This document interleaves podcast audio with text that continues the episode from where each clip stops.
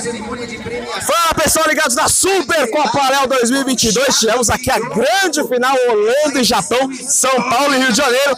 Deu Holanda na final, mas o time do Japão também jogou muita bola, passou da semifinal nos pênaltis ali, na vacina das almas. Eu tô aqui com o Thiago, representante aqui do time do Japão. Parabéns pelo rendimento da sua equipe. E queria que você falasse, além do jogo, além do campeonato, de tudo isso que a Léo Madeiras promoveu para vocês, de vir para São Paulo disputar o torneio. É assim, é surreal, né? Pô, cara, é muito gratificante. É muito gratificante, cara. É muito bacana. A galera toda reunida. Esse evento maravilhoso, entendeu?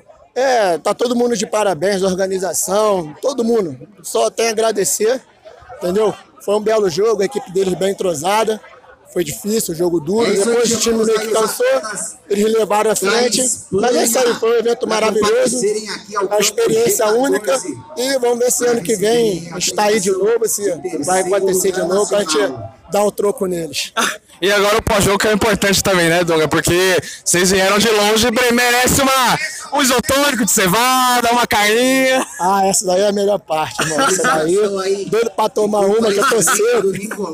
Tá seco? Tô seco. Suei tudo que tinha que suar aqui, agora eu vou repor a energia. Tá certo, esse é o craque do Japão.